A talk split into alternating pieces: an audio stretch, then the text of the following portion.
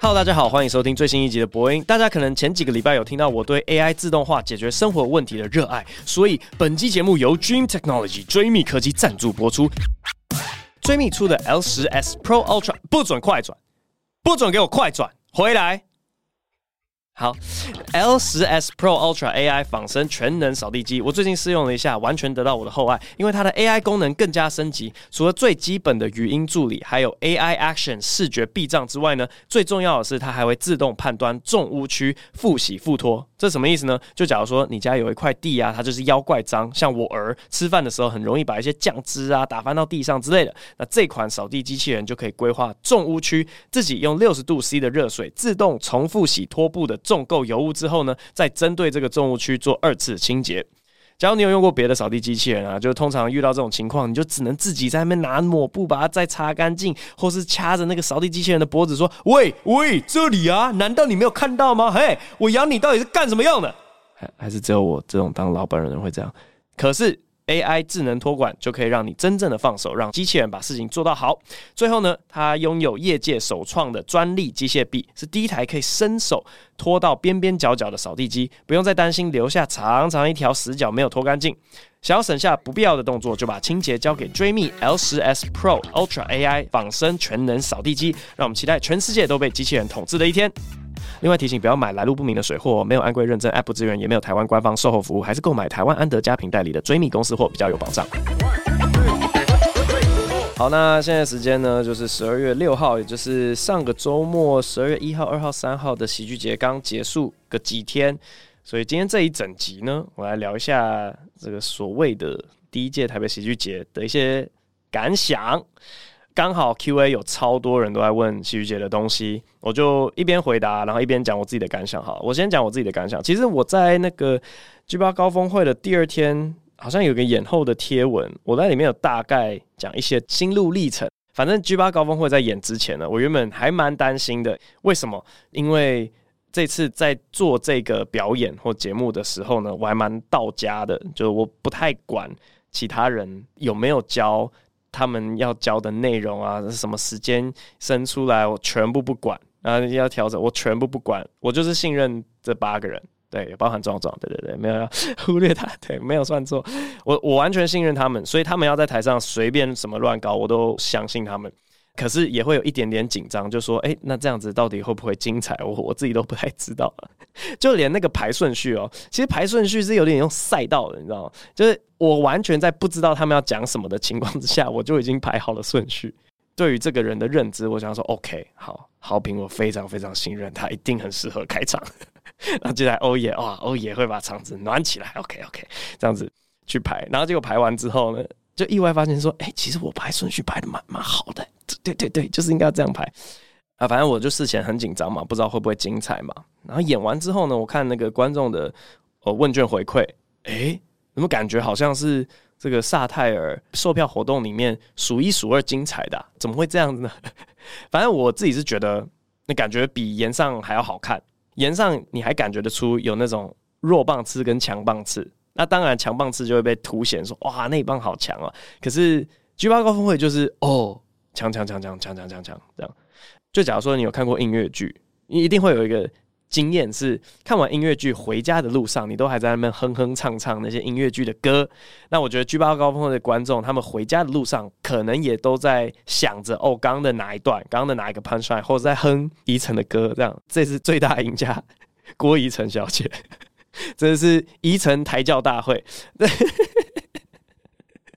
在演完之后，我其实有跟贺龙小碎嘴一下，我们两个都觉得说，哎、演这个菊花高峰会好像对我们两个个人来讲一点好处都没有。但是大家看到了宜城，大家看到了黄奕豪，就觉得说，哎、也很棒。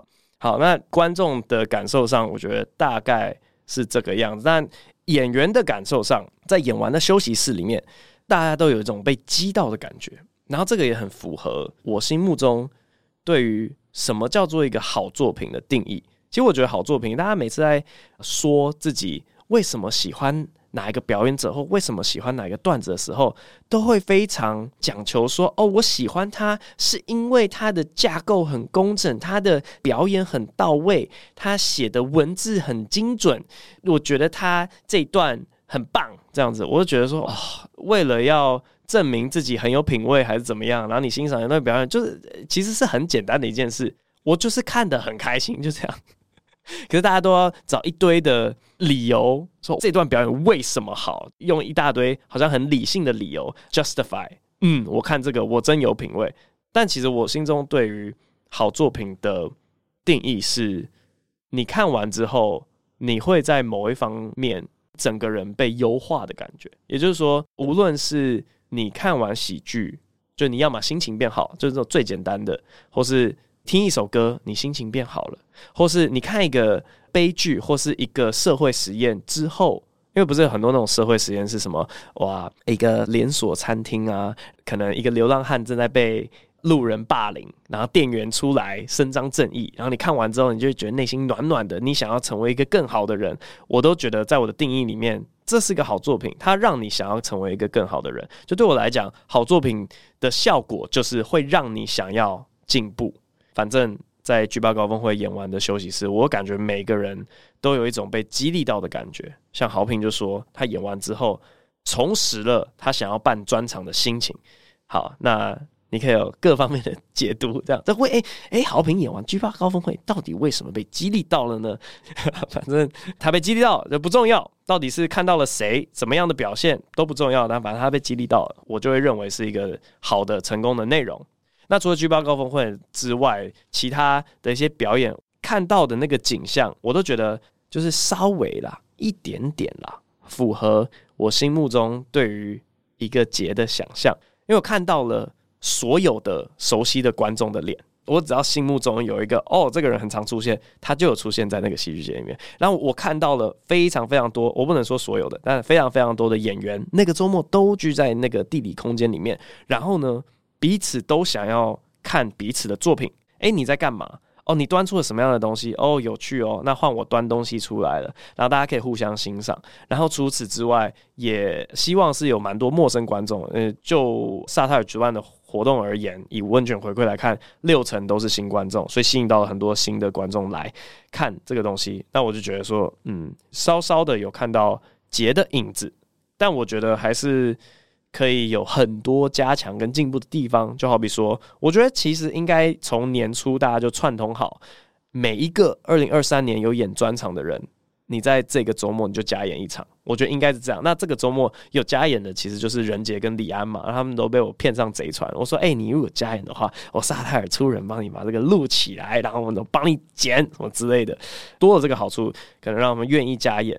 但我总觉得就是应该要串通更多更多的人，然后把那个地方塞满。额外的 programming，我觉得还可以增加，就是不同的语言跟不同的表演类型。就好比说这次的漫才，我就觉得，唉，不去追究为什么了啦，反正就是少漫才跟相声啦。我觉得喜剧节应该是要广纳所有的表演艺术全部进来，然后再来就是不同语言的，像是英文，我就觉得今年喜剧节里面有一个是中文。每一年都会做的卡米蒂的喜剧争霸赛嘛，然后英文应该也要有一个亚洲区的英文的喜剧争霸赛，就同样的地位、同样的时间，然后就并肩排在一起那样举办下来。因为原本亚洲区是有这样子的比赛来进行，但疫情之后，我没有看到别人又跳出来重新做这件事情，就断掉了。然后我就觉得，诶，如果我们可以当第一个跳出来恢复这个传统的话。那就还不错。我原本一直想要喜剧节有个什么剪彩的记者会，然后就邀一个超大咖，所以我原本还去查了，说，诶，十二月左右附近到底有哪些大咖在亚太区巡回？然后我就查到了，Fluffy 蓬松哥就是 Gabriel Iglesias，他好像什么十一月三十号开始他的澳洲巡回，然后想说我要帮他出机票，我要帮他出饭店，你就是来台湾待一个晚上参加剪彩，然后再去澳洲。怎么样？不错吧？但太晚了，反正都为时已晚。那我觉得可以提早开始规划明年啦。第二件事情是，其实当初在邀这些喜剧的团体来的时候，我记得我有丢一句话，我说：“哎、欸，这个第一年萨泰尔只是先做，之后每一年轮流做庄，绝对不要每年都是萨泰尔弄。我没有要搞成一个这样的东西，就是其实跟总统奖蛮像的。这个东西希望是公共化的，公共化之后是怎样啊？标案吗？”然后，然后每一年的主办都换人之类的。我不希望大家看到这个东西都会觉得有一个核心主办。我希望是哦，这个东西是什么八校联合什么热舞社的那种惩罚的那种感觉，懂吗？如果是八校联合，你就不会说哦，这个是成功高中主办，没有没有没有没有，就是八校联合。那希望以后的景象是这个样子。好，哦对了，忘记讲 Give me five 了。哦，Give me five，如果没有参加到的话，这次我有一个很。很奇妙的尝试。总之呢，我忘记是哪一集播音，就是我去完美国的时候，因为我在美国看了还蛮多喜剧拼盘秀的。然后他们只要到了某个程度，就控场能力了得之后呢，都是表演者直接介绍下一个表演者出来，啊，就不太需要主持人串场或是维持场面热度这种事情。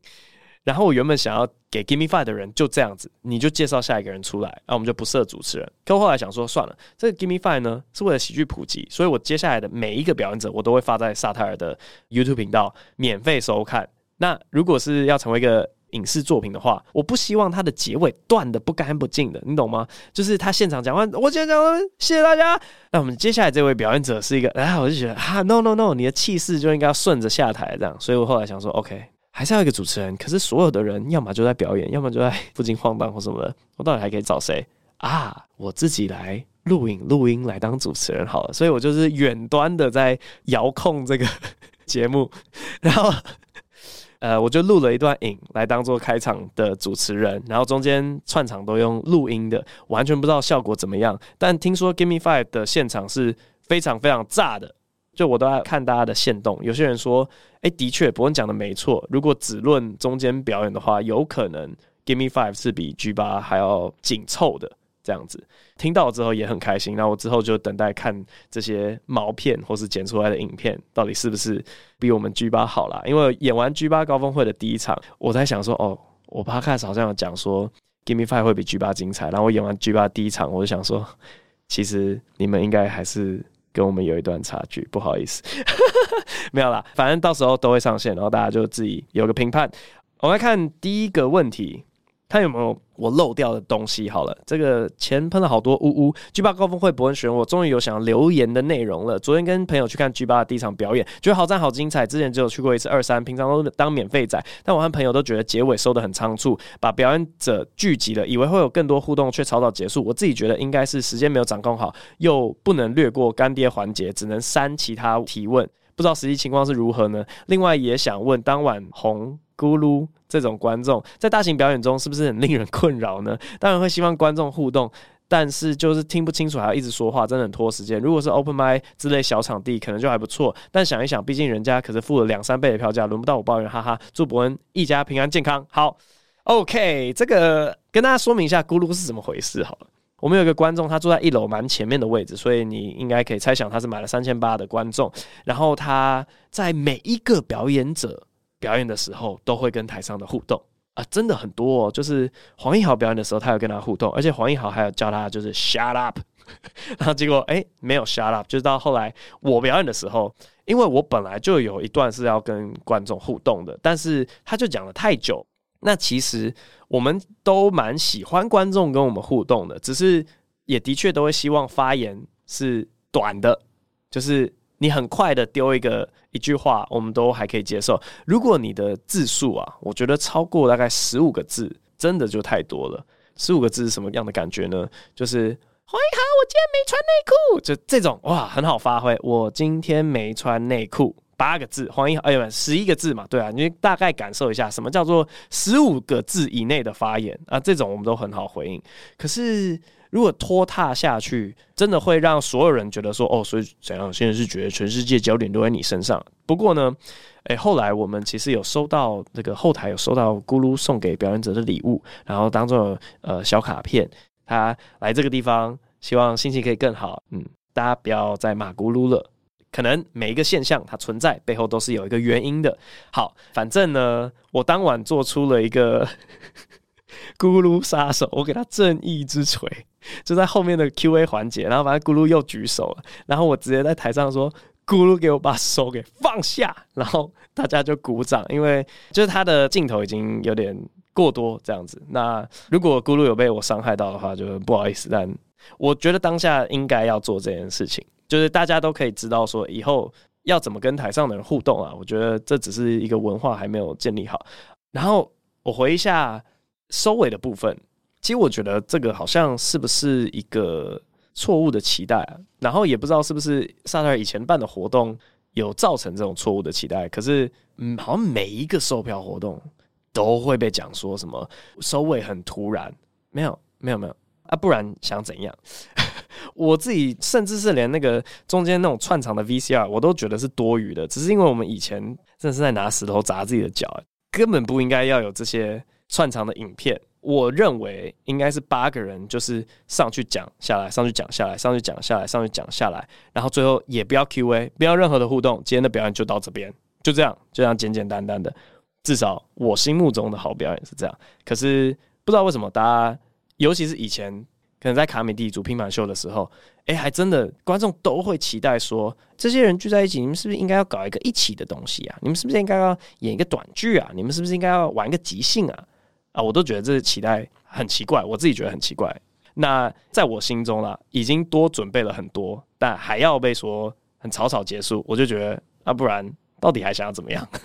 好，算了，反正实际情况大概就这样，没有所有的一切的时间长度。大概设想就是那样子，我们 Q&A 就只有要玩十分钟，十分钟到了就结束，没有因为什么时间掌握不好，所以砍掉什么东西，大概就这样。下位 Polo Bear 一六一六，他说多比大战咕噜，我投多比自由。十二月一号晚上，所以这两位是看啊，对，咕噜就第一场的，看完 G 八觉得超级精彩，比岩上更值回票价。各位是不是我早说，我根本我没有偷看这留言哦。我只是凭一个直觉，我觉得好像反应比岩上更好，而且马上就有人说出来了。对，就是到底有谁在说票价贵了？By the way，我坐二楼，想问伯恩，在问大家绰号难听的那段，有个咕噜一直想互动，伯恩的反应超快，连最后 Q&A 都想知道。想问伯恩会想到拿牙签戳他牙龈吗？喂，还是会想要找东西的帮忙？我靠，谢谢伯恩，祝赏鸟不会遇到咕噜。没有啦，没有啦，就是我不会觉得很过分，因为其实。Open Mind 好像每一个月还是每两个月，大概也会遇到一个类似的，不会怪那个人，就会想说啊，他很兴奋，他很想互动，但他不太了解，其实你发言精简就好。就是因为你知道喜剧演员有个包袱，是遇到每一个鸟事，你一定要笑笑的回应。所以通常台上的人在跟你暗示一些说什么“好了，好了，麦克风在我手上，好了，不是你的时间”，反正你都听得到大家在用一些暗示的方法叫你闭嘴啊。可是如果你暗示都没有听懂，然后继续讲的话，就会开始用一些铁锤把你敲下去。可是我都不觉得是当事人错，我们就我们就现在，反正这个节目本来就是习谱嘛，是习谱嘛，笑谱。OK，反正如何当个好观众啊，大概这样，不会想要拿牙签戳他牙，不会不会不会不会不会，东区的也先先不要帮忙，这个要讲到另外一大串故事。Anyway，我相信网络上应该查得到，如果你想要知道东区的帮忙这五个字是什么意思的话。你可以稍微去搜寻一下，是不是东区的之前有遇到一个太过活泼的观众，他做出了一个什么样的回应呢？好，大家自己去搜寻吧。One Piece 藏在网络上，大家去找。啊，下一位是 Hello 咯咯咯咯咯咯，他说咕噜，嗨伯恩，昨天刚看完，OK，这个人看的是第二场的，然后他就问说，结果隔天早上看 D 卡心得，他们在说当天晚上有个咕噜，很好奇咕噜到底是谁，好想知道。另外，我觉得你在台上看起来虽然，我不念了。他说：“虽然没有像宜城惊艳，但是有一种老神在在的感觉。期待你明年专场。”小小说：“希望不要卖太贵。”挂号来自十四岁国三生的新生。哦，对，可以学青蛙叫吗？谢谢你回答我的问题。祝你全家平安喜乐。段子一试就中。OK，好，反正咕噜的故事我刚刚已经讲完。然后呢，宜城那天晚上就是很强啊，我本来就知道他很强啊，谁不知道啊？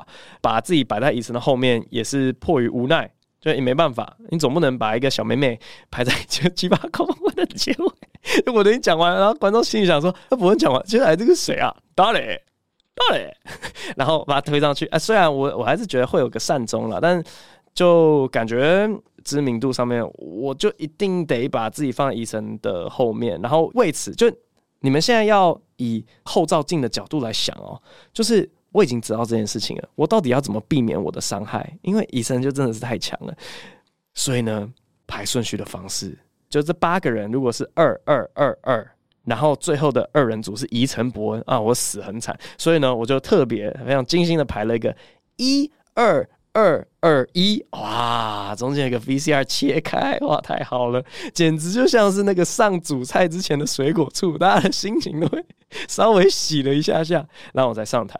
可是我讲一个小插曲，在演 G8 高峰会的第三场之前啊，我在后台，我就在刷那个问卷回馈，就是你们也知道我的个性，问卷里面有两题，第一题是，诶、欸，整晚的表演你最喜欢哪一部分或最喜欢谁啊？那栏我完全没看，然后有另外一栏叫整晚表演你最不满意哪个部分？反正就负面的哦，那个我就一直在搜寻，像 Control F 一样的，说有没有博恩这两个字出，有没有博恩，有没有博恩，有没有博恩。然后呢，反正在下午的时候，问卷回馈大概两千份左右，有四个在骂我，那四个我全部背下来了，我现在背给你们听。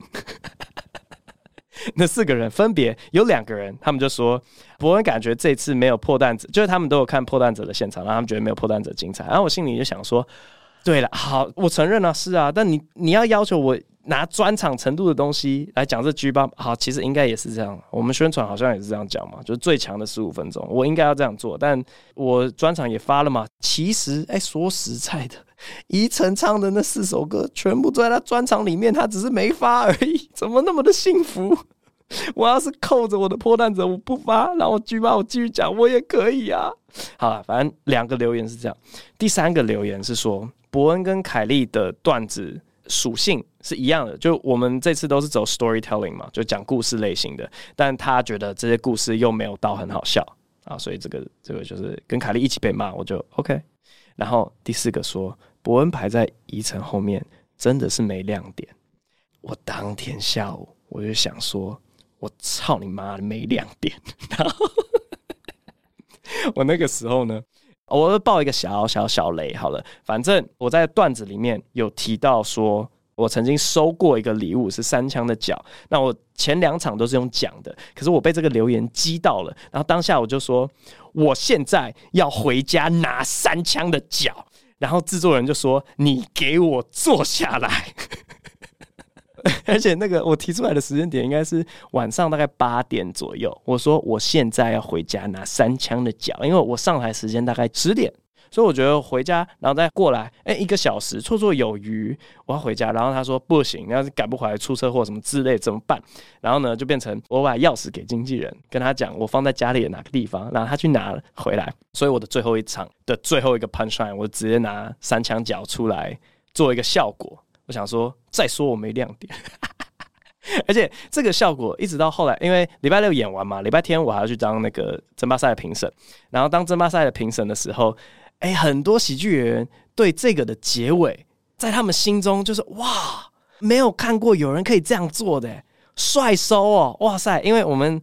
平常都在讨论说，哎、一个段子到底除了回答之外，到底还可以怎么收？因为通常你听别人讲一段 stand up，它的结束除了抛出一个很强的 one liner，呃，收在最高点，或是有回答 callback 之前的一个笑点，呃，收，或是有些人会暖收，哇，讲一些超感人的东西，谢谢大家，这样子的暖收之外，到底还可以做什么花样？结果就看到说，哎、我在 G8 高峰会的最后一场，我靠！你在耍帅吗？你你在耍什么帅？帅收，好好好，接受接受。哎、我为我自己讲点话，那个不只是帅收，那个是一个谐音回答的帅收，三重属性。OK，谐音笑话，回答笑话，然后耍帅，所以不只是帅收。但 anyway，我想说拿一个道具出来，prop comedy 算是有个小亮点吧，大概是这样。好，下一位。呆呆圆，他说 G8 高峰会赞啦，虽然这样，但不知道为什么博恩段子听起来跟博恩内容很像，难道是错觉吗？我觉得这还真的是不够像，你要去听我主持 Story Slam 那个才会发现说，哇靠，Story Slam 只是讲故事，然后不见得要有笑点，那个根本就是博恩 Live。如果之后我继续举办一些故事大爆炸的话，大家就可以在那边听到一些博恩没讲过的故事。可是我觉得，哎、那额外讲一下好了。这次的喜剧节里面，我还要主持另外一个活动，也就是 G8 高峰会的第二场跟第三场中间，我跑去主持了故事大爆炸，也就是 Story Slam。Story Slam 是一个怎么样的表演方式呢？就是其实在国外啊，他们的 Open Mic 不只是 Stand Up 而已，就包含说一些爵士乐啊，我写诗的，还有讲故事的，任何的表演艺术，就他们都会希望有一个可以对着真人。练习的场合，我不知道魔术有没有 open mic，哎，其实是蛮有趣的。魔术到底有没有？但呃，写诗的就是会写完诗之后拿到这个地方 poetry slam，站起来朗诵给大家听。然后你在 story time，你就会发现讲故事是有技巧的。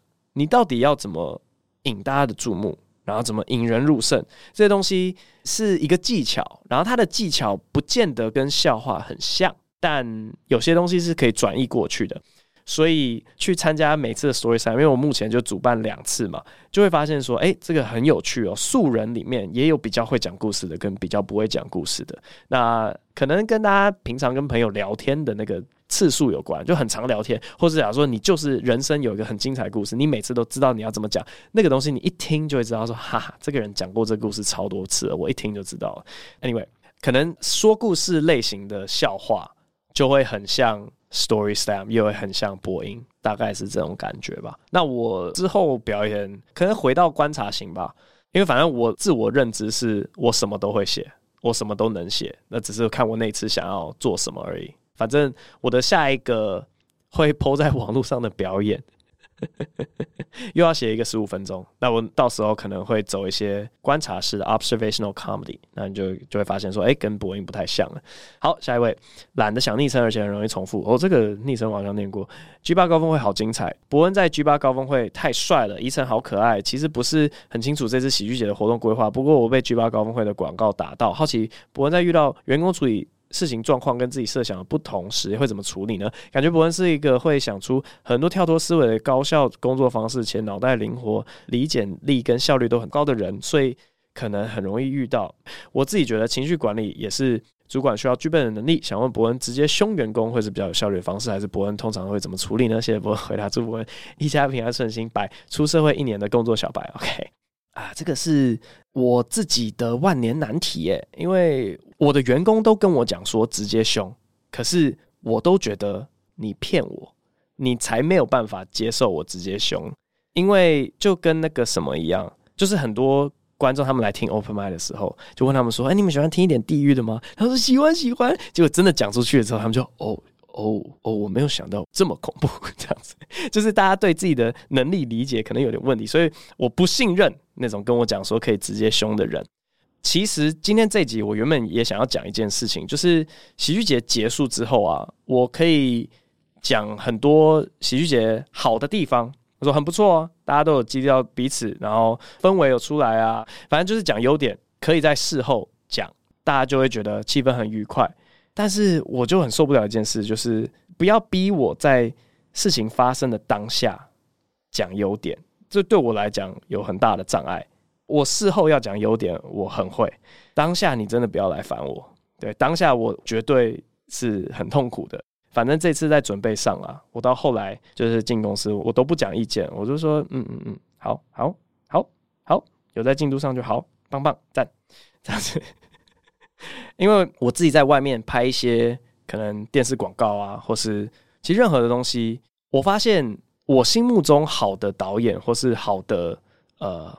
我、还有什么角色啊？因为我刚刚想到的是那种主持场合，然后反正在我的耳朵里面会有个声音一直讲话，这种就是我很感激的那种领导人。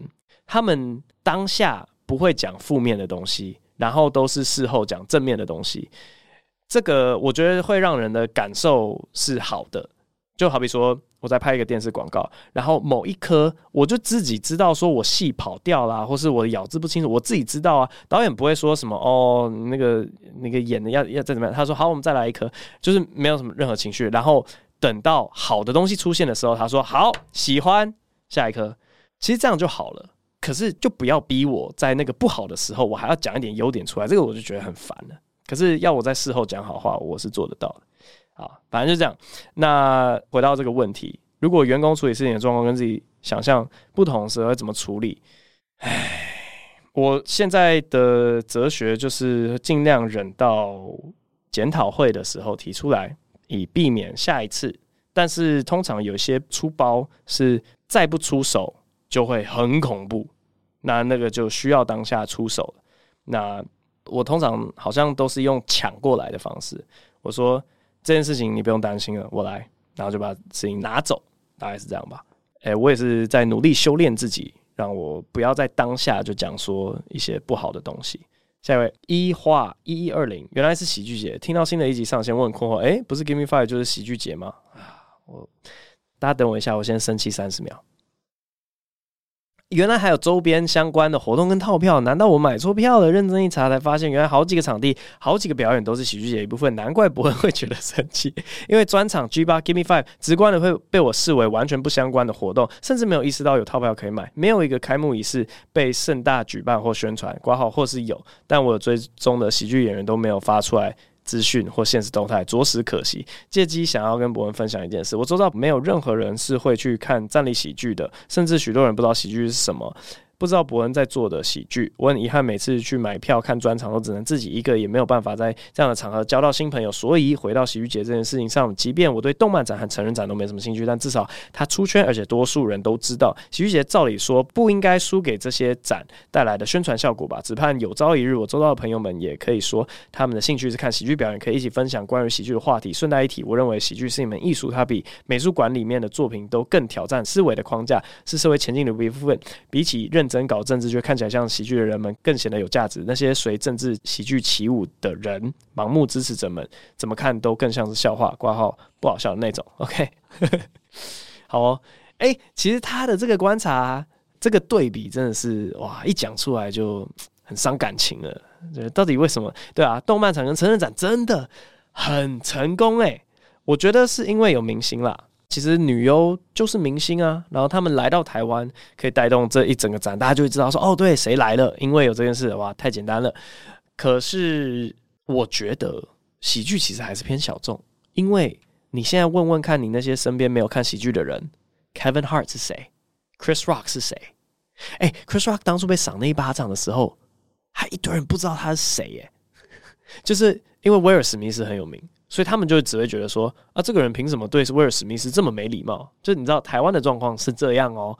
所以就算我们请到 Chris Rock 来当台北喜剧节的开幕仪式剪彩嘉宾，Chris Rock 哦，全世界大概前三、前二，看你怎么排啦。但是就是谁比 Chris Rock 更屌，都还是有一堆人说这人是谁。哦，马达加斯加里面的斑马，哦哦哦，我有听过他的声音，大概就是这种程度，所以，嗯，对，就有点困难，但我真的觉得是没有明星的关系。然后感谢你的想法，但还是不要自抬身价啦，没有啦，我们我们没有什么艺术创作价值，我们就是在乱讲话，我们就是酒吧里面喝醉的大叔。感谢你，下一位 Jack Didia。啊，这个也是留言留了一页 A 四。其实刚才讨论到一些咕噜什么的啊，但大家留言都还是留一页 A 四，我就觉得蛮妙的一个情况，就，就给我的感觉是一样的。好，我们来看这个这个人留什么吧。被请出场，哦、oh, shit，这发生了什么事啊？当欧爷正在吼吼哈哈哈金色神经元时，我们被工作人员请出去了。五分钟前，工作人员前来座位旁要检查我们的票，我跟内人满头问号的配合。五分钟后，工作人员再次回来，告知我们票是昨天的，请我们离席。迟到人正要坐进我们的位置，我跟内人满脸错愕、不可置信，一边移动身躯，一边想说到底哪里出错。工作人员正带领我们往外走，并好似安慰我们般的说：“你们很幸运，已经看两位了。”我心想：两位都不是我想看的。我带你们去找票务，看到他们的位置，走到一楼找到票务。工作人员告诉我们票务的状况，票务马上用一脸很抱歉的样子告诉我们：“不好意思，今天的票都卖完了，真的没办法。”我真的想要不要厚脸皮的卢他们帮我们找空位继续观看演出，毕竟来都来了。但是公平原则的道德感及没记好日期的内疚突然涌上心头，我竟然有点悲伤，又为自己感到愤怒的。就这样算了，而我内人本身就是非常守规矩的乖乖牌，票既然错了就该承认，所以一句话也没说。原本那位工作人员，那就请你们离开场馆喽，并一手推开大门，请我们出去。我们被请出场了，前往停车场，开车离开北流。离回家的车程还有三十分钟，前五分钟我跟那人一语不发，不知道如何破冰，我只好展示我苦涩的抿嘴干笑。他看了我的表情就开始大笑，并 接着展开一连串的检讨。一向谨慎的我，通常不应该发生这种事，但是把此活动放到行事历上并共享给我的人是他，而我在昨天上午领票却没有再次检查，我挂着苦涩的嘴角到家了，那人心情还是。卡在正准备要大笑一场，现在却已经到家要怒买两百元 预购现场版。呈上我在现场的厚脸皮没有用上，但此刻我想不要脸的跟你争取是否能给我们优惠码买现场版，以抚平今日之痛。并摊提票价损失的成本。那人开了瓶白酒，倒了一杯给我，并发了 IG 线动告诉大家今日之糗。此时已经将近晚上十点，幻想着此时博恩登场以及欢笑满堂的现场。这个真的是很可怜啊！我读到中间的时候，原本想说公平性，我们就要请其他的观众来评评，理说到底买错票的人能不能继续看？诶，其实我觉得人之常理好像会说可以，对不对？但是碍于现场的座位啊，就真的没办法，要不然是坐走道吗？我我也不太知道，坐走道还要严格说哦，那你只能坐你原本那一排的走道，你不可以移到一楼走道什么之类的，我不太懂。这个应该要怎样做才公平？不过这个现场两百块，我就觉得应该没有人会跟我计较说，喂喂，你怎么可以请他？对啊，就是 都已经可怜成这个样子，那哇，可是要怎么验明正身呢？我请就是看得到后台的人，然后我我了解一下情况，然后看有没有办法联络到你，好不好？因为我怕很多人 IG。私讯开始骗我说：“哎、对对对，就是我，我就是弟弟啊！然后妈六十个 Jack 弟弟啊，还跟我要线上版，所以我来看看，真的是非常不好意思。这个我们检讨会议其实可以检讨，但我不知道之后要怎么处理，好困难。下一位优奈 Yuna 伯恩安，我是个国三生，非常喜欢喜剧文化，也喜欢逗笑别人的感觉，未来也想要到萨泰尔工作，不知道。”成为一个喜剧演员，可以透过什么样的科系来学习喜剧的知识？曾经有写过段子讲给同学听，但回复不是很好，有点失望，感觉自己不够好。想问博恩，成为喜剧演员需要就读什么科系？跟怎么样处理讲完段子没有人回应的失落心情？谢谢博恩，祝博恩全家身体健康。OK，哎、喜剧姐的问题结束了是不是啊？巴拉巴拉，因为这集的主题毕竟还是就是要稍微在时间过去太久之前回答完。我来稍微看一下，哎、欸。诶，好像真的喜剧姐好像结束了，太好了。好，我最会安慰人了。你知道我最近都怎么安慰人吗？我最近都很会安慰人哦。那个我们有一个演员叫品贤，他最近上了夜夜秀的那个撒小舞台，然后他自己讲完之后，他就觉得说他那一场的表现很不好。其实也不是他表现不好，就是反正就反应不好。如果那一个段子你任选任何一个礼拜的呃卡米迪或二三的 open mic。观感都比萨小舞台好，所以我真的我认真觉得平贤很可怜。那他演完之后自怨自艾了三个礼拜，这样我好废，我好烂，我再也不要讲喜剧了这样子。然后我安慰他的一句话是说：没关系啦，就几十万人会看到而已。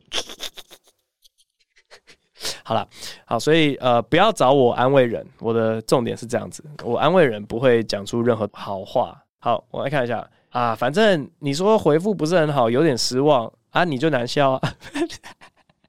好了，没有，就是一次失败，哇，一次失败根本就没什么。你以为第一次是能多好啊？反正就是一直讲啊，这失败是很正常的。你就讲到有人回想很好的时候，你再来开心，这样就好了。你其他就会把它视为是正常预设状态，反应就是会不好。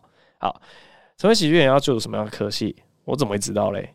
你可以随便去 Google。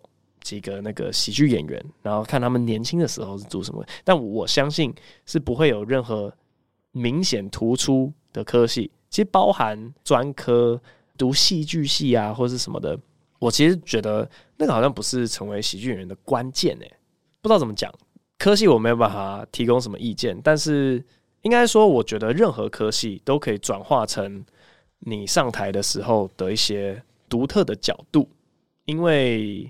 我自己是读文学跟心，就是后来三类嘛，神经科学嘛，然后待待实验室嘛，然后最近又喜欢在那边写程式。我其实觉得每个知识领域思考东西的方式都很不一样，然后那个不一样会让你在看待同一件事情上面。都会很不一样，然后那个会变成你很独特的角度。不是有那种梗图，喜欢说什么什么一个哲学家遇到一杯水，他会说这个真的是水吗？什么本质论这种东西。然后一个化学家看到一杯水，他就会说什么什么。当然那种梗图，诶，那个很真实，诶，就转化到喜剧演员身上，就会变成每一个人看同一件事情都会有不同的角度，所以你不管念什么都没差。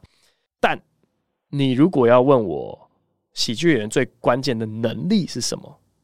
哎、其实还蛮简单的，就是观察能力。为什么？因为观察能力可以让你在所有人都觉得正常的东西里面，看到它到底好笑在哪里，以及当你讲给别人听的时候，别人的反应不好的时候，你可以观察到到底哪里出错了。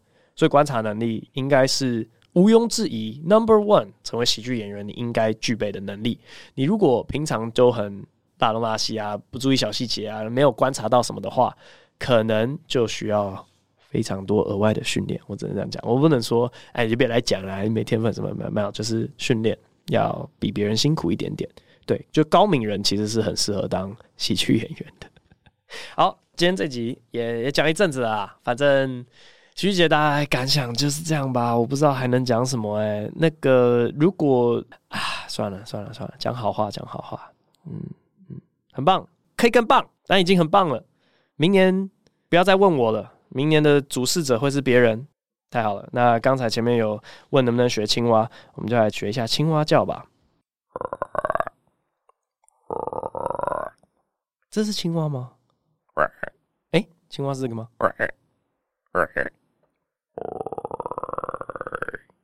好像越来越不像。好，算了，今天这集播音录到这边，VS 中间没有电，我们下次再见，拜拜。